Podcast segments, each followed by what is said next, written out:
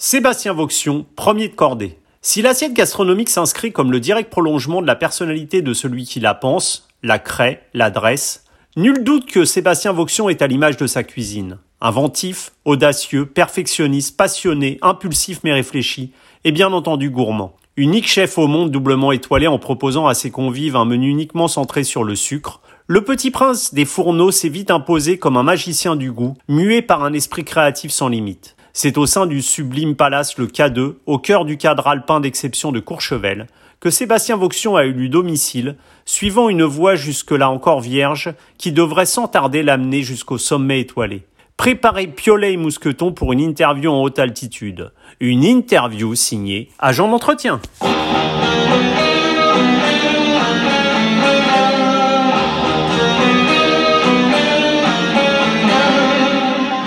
Sébastien Vauxion, bonjour. Oui, bonjour. Bon, Sébastien, on va pas faire semblant. On se connaît déjà puisqu'on s'est quand même euh, croisé quelques jours à, Courchevel euh, pour une belle aventure. Donc, euh, on va se tutoyer, sera sera quand même plus simple et euh, hein, on va pas faire semblant. Oui, carrément, c'est plus simple.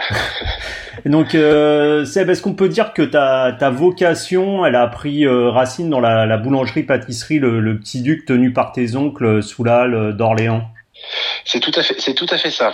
C'est exactement ça en fait. Euh, j'ai mis du temps à, m'en apercevoir, mais c'est euh, c'est des souvenirs de gamin. Ma mère tenait la boutique à l'époque, et puis j'avais 4-5 ans. Euh, j'étais j'étais pas vieux et euh, les mercredis les mercredis après-midi, on était on était dans la boutique avec mon grand frère.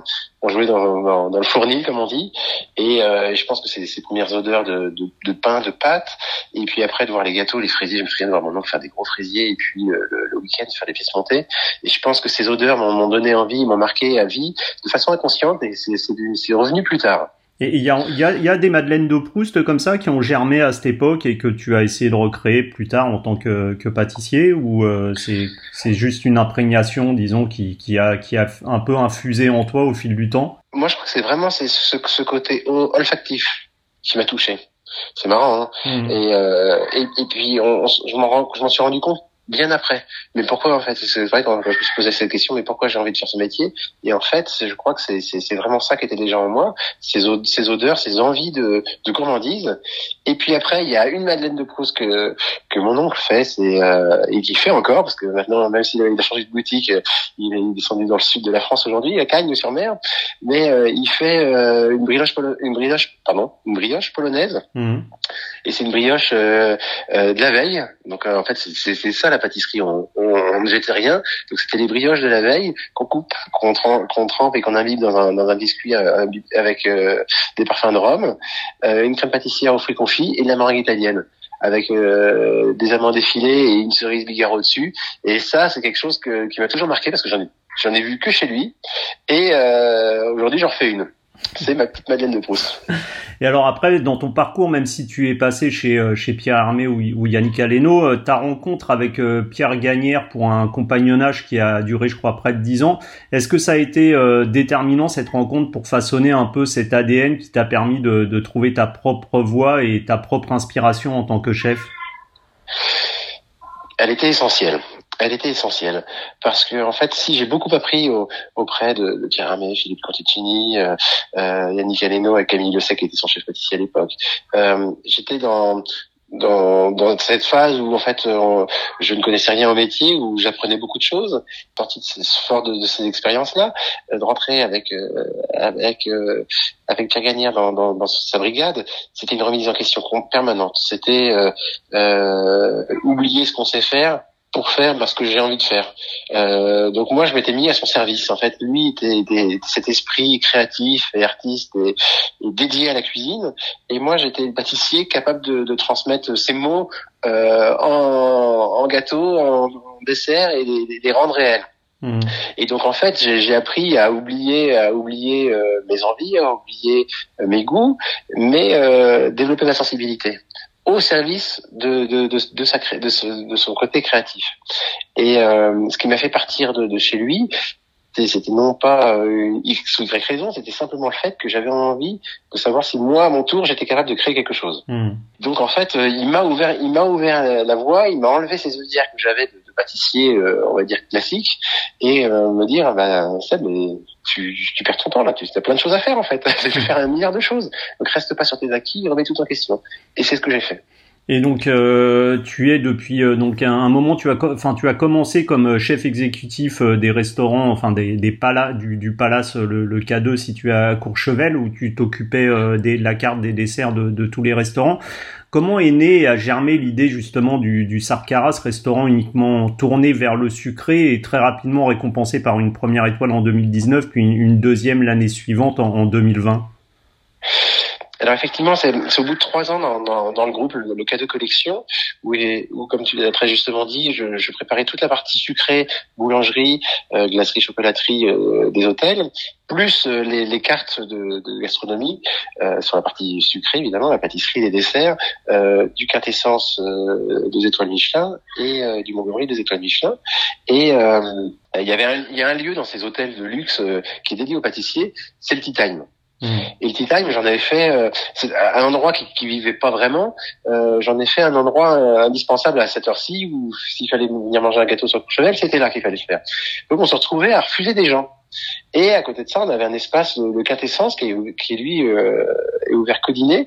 Et il y avait cette salle euh, magnifique en pleine journée. mince, on l'utilise pas. Et euh, avec avec mon acolyte, mon directeur général Jean-Alain Bacon, qui me regarde, il me dit tiens, mais pourquoi on n'y ferait pas un restaurant de dessert? On s'est tapé dans la main. Et puis euh, c'était fin de saison 2017, euh, euh, début de décembre, début décembre 2017, on ouvrait le restaurant. Et puis effectivement, 2018 et sortie du vide 2019, il y avait la première étoile. Alors c'est marrant parce que on dit on fait un restaurant de dessert, mais oui, mais c'était vague, c'était vague. Il a fallu, il a fallu inventer une chronologie de repas, il a fallu inventer une chronologie dans, dans, dans, dans la dégustation du dessert, et on met le dessert dans un, dans un univers qui n'existait pas encore. Il faut le tout créer. Et, justement, tu, tu, le disais euh, au départ, donc tu t'étais un peu focalisé sur cette partie tea time, on va dire euh, post euh, bah, journée de ski. Et ton restaurant aujourd'hui doublement étoilé, le Sarkara, il est ouvert de, de 13h à 18h. Comment tu es parvenu à, à imposer ce, ce, concept tout à fait novateur dans le monde de la haute gastronomie et emmener avec toi une clientèle finalement peu habituée peut-être à faire rimer restaurant étoilé et plats sucrés ah, tout à fait. C'était, c'était, euh, c'est une grande surprise euh, bah, pour nous tous, y compris les clients, parce que euh, avec avec ma vision que j'ai eue dans, dans le dessert, de, de, créer des, des, desserts qui fassent office d'entrée, office de, de plat, de fromage et, évidemment de dessert, de créer de, tout un repas où on s'amuse dans cet univers du dessert, mais n'est jamais dans le sucre. On est dans cette gourmandise pâtissière avec des goûts euh, euh, qui, qui, qui, nous ramènent dans, dans, dans, cet imaginaire pâtissier, mais qui finalement, bah, les plats les uns les autres se, succèdent, se succédant, euh, nous rassasient jamais en sucre. Et je pense que c'était c'est ça ma plus grande réussite, c'est d'avoir réussi à, à, proposer un repas sans jamais saturer en sucre, ce qui fait que les gens ont pris plaisir. Et la deuxième chose, c'est que on a, on a, on a tout, type de clientèle, des pâtissiers euh, complètement dingues parce qu'ils veulent venir découvrir ce que c'est qu'un restaurant dessert, euh, des, des gens qui, qui se font plaisir une fois de temps en temps sur un beau restaurant, et on a une clientèle aussi de, de gastronomes qui, qui ont là, cette habitude de, de, de faire des grandes tables fréquemment. Et euh, c'était un peu une clientèle que je redoutais dans le sens où mince, ils vont me comparer, comment ça va se passer? Et finalement, ben, c'était la plus grande surprise parce que ces clients-là, ils me disent, mais c'est assez, en fait, quand on va manger dans un restaurant euh, de tel ou tel chef, on sait à peu près à quoi s'attendre. Alors qu'avec vous, c'est une surprise parce qu'il n'y a pas de référence. Hmm. Et donc en fait, euh, euh, cette offre culinaire est devenue euh, une offre, euh, une offre nouvelle et, euh, et, les clients prennent plaisir à revenir chaque année, à chaque fois qu'ils viennent sur Courchevel, ben, s'installer à, ma table pour, euh, pour découvrir et, et, remettre en éveil un peu tous les sens qui, qui se, retrouvent un petit peu endormis. Et, et, moi justement, Sébastien, qui a eu, qui a eu la chance de, de goûter euh, l'un de tes plats que tu avais créé euh, spécialement pour l'occasion, je définirais un peu ta, ta, ta cuisine et, et, ton sens inné de la gastronomie avec euh, comme étant inventif, audacieux, perfectionniste, passionné, impulsif, mais en même temps réfléchi et, et bien entendu ta cuisine est, est, très gourmande. Si toi tu devais euh, définir en mots euh, ta cuisine, quel mot emploierais-tu? Ouh, ça c'est une bonne question. C'est une bonne question. Ben, je dirais qu'elle me ressemble. Ouais. Euh, un peu un peu folle, euh, imprévisible, euh, mais à la fois précis, euh, avec du sens, de l'amour. Parce que finalement c'est ça, c'est cette envie de partager, cette envie de, de faire plaisir et, et cette, cette, cette surprise. ça, ça me fait plaisir de, de, faire découvrir aux gens quelque chose qu'ils ne s'attendent pas ou des choses qui sont pas forcément mangées, mais avant tout que ce soit bon et qu'ils se régalent. Mmh. C'est cette envie de partager du plaisir et d'en donner.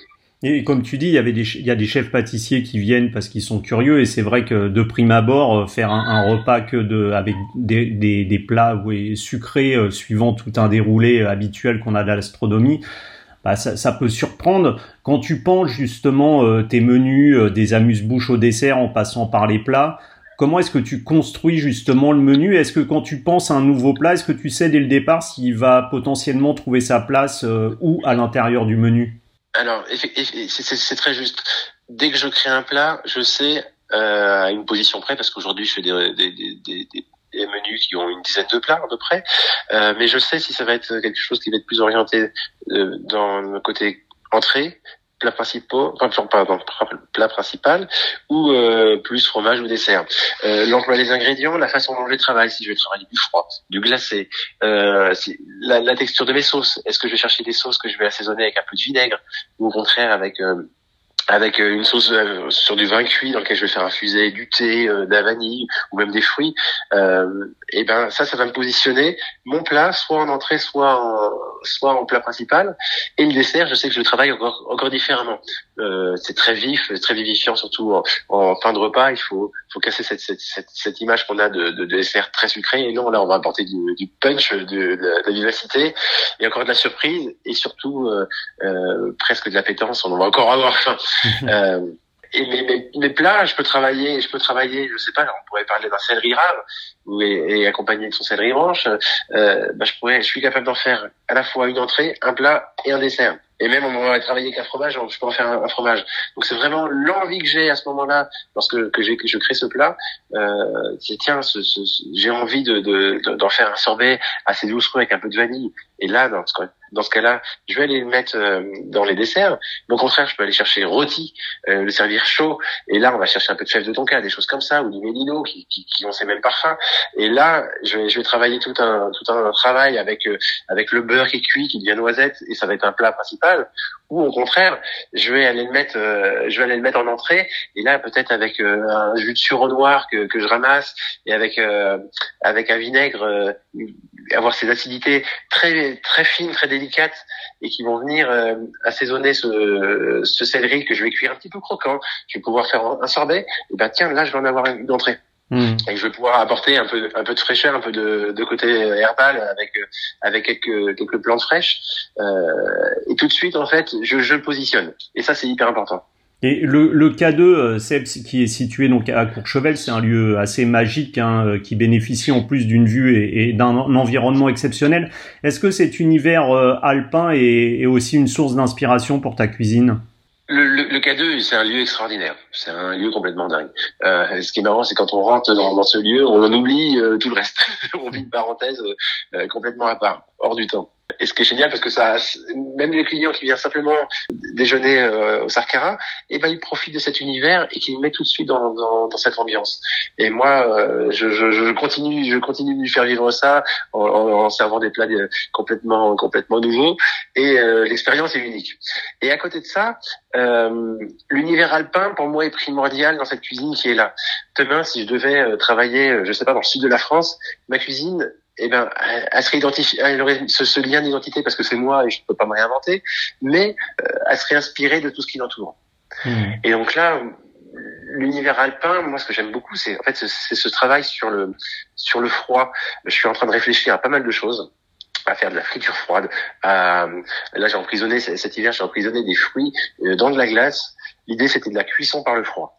Et c'est là que je vais, je vais pousser le, le, truc avec la, la friture euh, froide. Euh, et je suis en train de réfléchir à tout cet univers qui nous entoure, à l'eau, euh, parce que le, cette glace, cette, cette neige, c'est l'eau. Et donc, je suis en train de, de, de, de travailler là-dessus.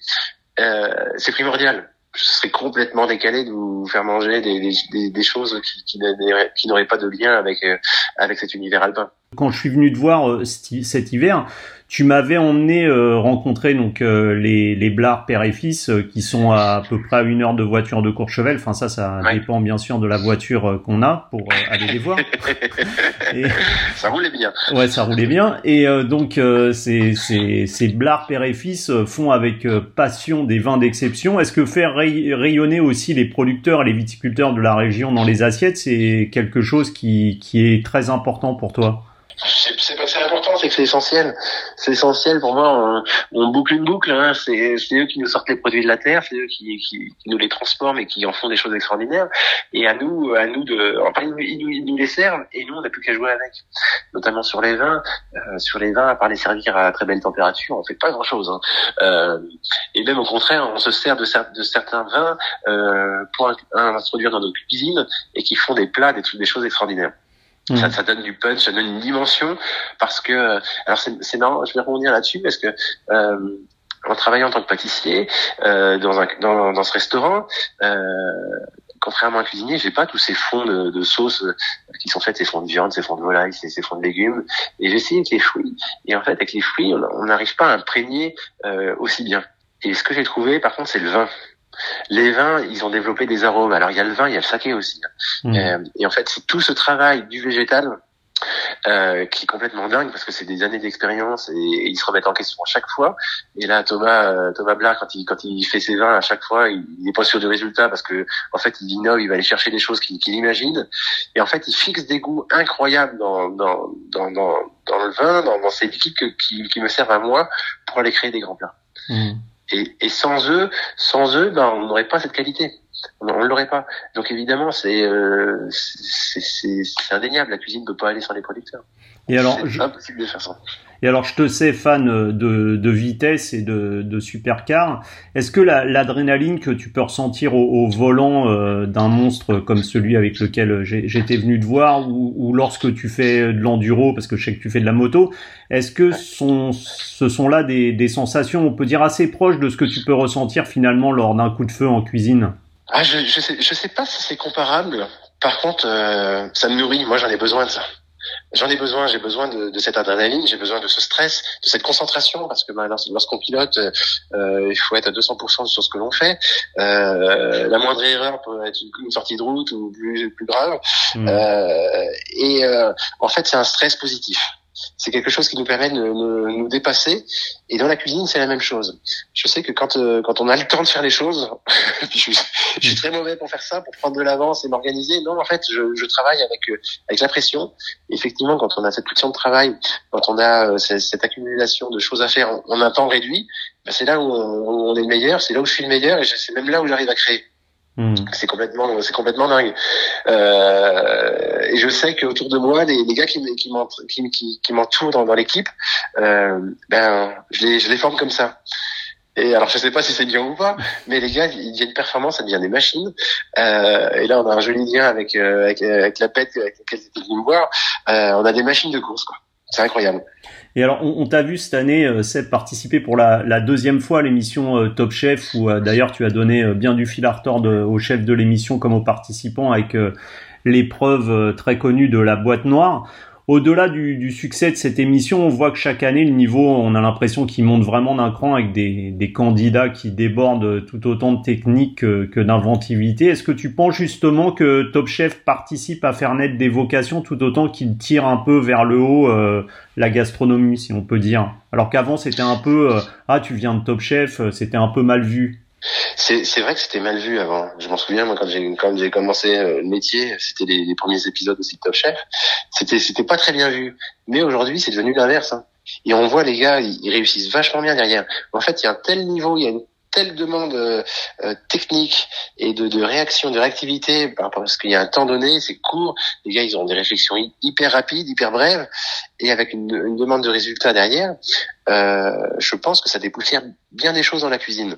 Après, chacun il, voit, il, il voit, il s'y reconnaît ou non, mais je pense que ça booste les gens. Et on le voit, les, les candidats qui viennent sont déjà des gens souvent expérimentés, et derrière ça, ils se lancent.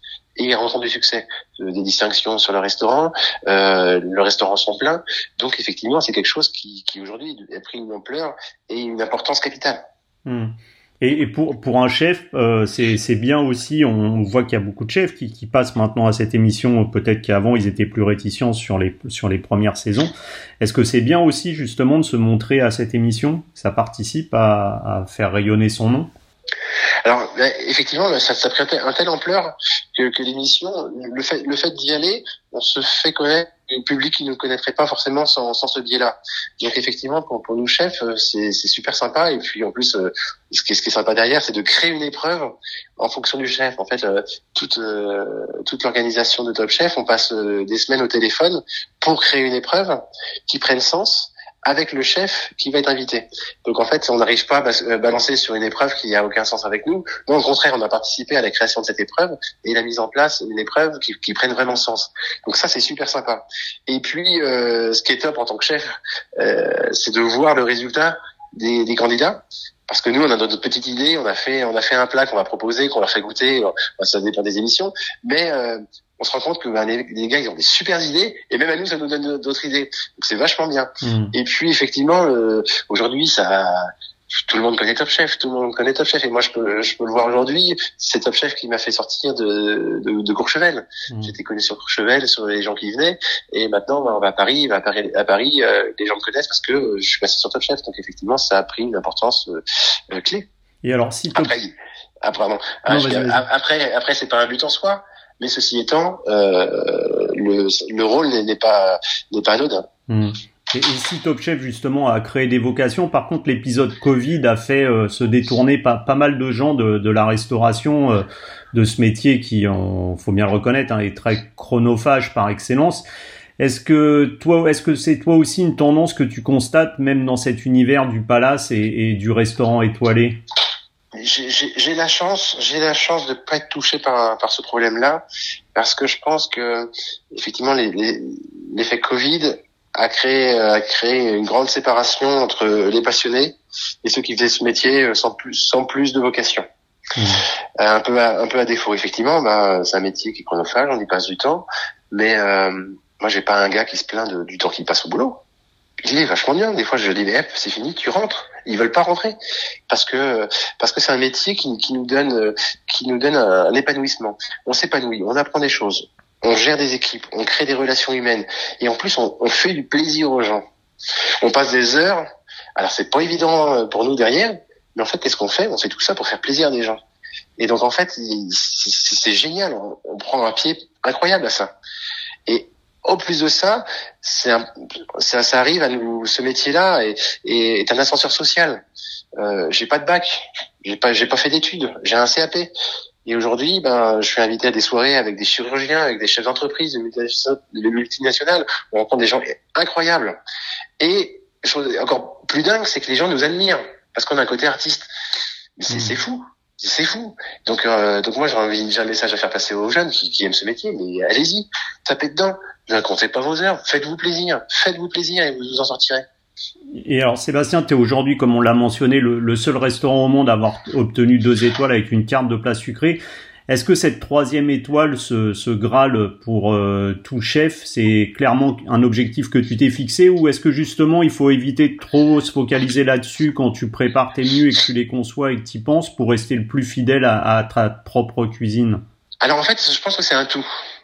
À la, fois, il faut pas travailler pour ça, mais il faut pas oublier que, que l'enjeu est là parce que je pense que euh, ça nous apporte de la précision, une exigence supérieure. Mais l'idée, c'est d'avoir le niveau le niveau que l'on a au quotidien et sans euh, sans être euh, sans se forcer euh, un jour où on est inspecté et on a on décroche quelque chose. Non. On, déjà on sait pas quand est-ce qu'on est inspecté. Donc donc ça doit être le reflet d'un quotidien. Donc c'est c'est donner les moyens si on si on souhaite aller chercher le Graal parce que pour nous c'est le Graal et encore plus pour moi parce que une troisième étoile pour un pâtissier c'est inimaginable. C'est ben voilà il faut, on veut, on va être champion olympique, et ben on va se donner le niveau, on va se donner ce niveau-là. Donc euh, ça passe par, euh, ça, ça, ça, passe par un travail au quotidien, une exigence, euh, de la précision et surtout de la régularité. Il faut être tout le temps, tout le temps, tout le temps au même niveau. Et si mon niveau, ben, il a gagné deux étoiles, il a deux étoiles. S'il en a une, il en a une. S'il en a trois, ben, il en aura trois, peut-être. Mais, mais ce que je veux dire, c'est que c'est pas, c'est, il faut pas se rendre malade pour ça. Non, si c'est un but, on va bosser pour ça, on va se faire plaisir et on va y aller et on va se donner les moyens d'y arriver. Mais euh, ce, ce, n'est pas un sacerdoce d'aller faire ça, mmh. certainement pas. Je la veux pas, je la veux pas si c'est pour être malheureux tous les jours et ou surtout ne pas la voir et ne penser qu'à ça. Non, moi je vais prendre mon pied tous les jours avec mes avec mes équipes, on va s'éclater, on va on va s'améliorer au fur et à mesure du temps, on va essayer d'être le meilleur possible. Et si ce niveau-là est niveau 3, eh ben j'espère qu'un jour elle viendra. Et alors dernière question Sébastien, même si j'avais donc j'avais eu la chance que tu, tu me prépares à manger quand j'étais venu te voir, si moi je t'invite à dîner, qu'est-ce que je te prépare pour te faire plaisir?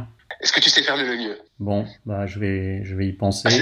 c'est simple, c'est simple. Hein. Je sais pas, tu as un plat de ta grand-mère que, que tu maîtrises parfaitement, tu fais comme comme ta grand-mère faisait, et ben c'est là que je vais me régaler.